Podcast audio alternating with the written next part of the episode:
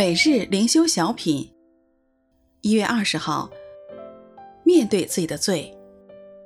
作者陈明斌。法老打发人招摩西、亚伦来，对他们说：“这一次我犯了罪，耶和华是公义的，我和我的百姓是邪恶的。”出埃及记九章二十七节。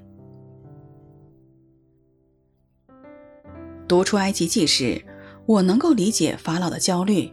身为埃及的王，看到外来移民的人口迅速膨胀，终有一天会超越自己国民的人口。换做你我，会怎么处理呢？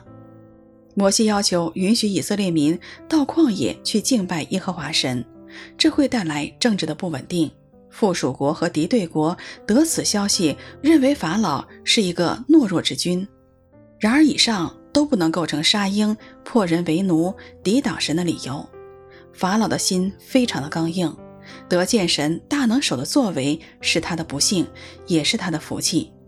他若谦卑的在神面前允许以色列民离去，就能因为悔改得蒙神的恩惠。法老似乎离悔改是不远的。他召摩西亚伦来到面前时，承认自己这一次犯了罪。却不提杀婴、破民为奴、屡次失言、抵挡神的罪。面对自己的罪，并非是易事，需要真诚和勇气。我们若只承认明显的和不太具有伤害性的罪，就以为已经坦白的认罪，这是自欺。法老以为只承认眼前所犯的罪，就可以不理和掩埋旧罪，这并不符合神的心意。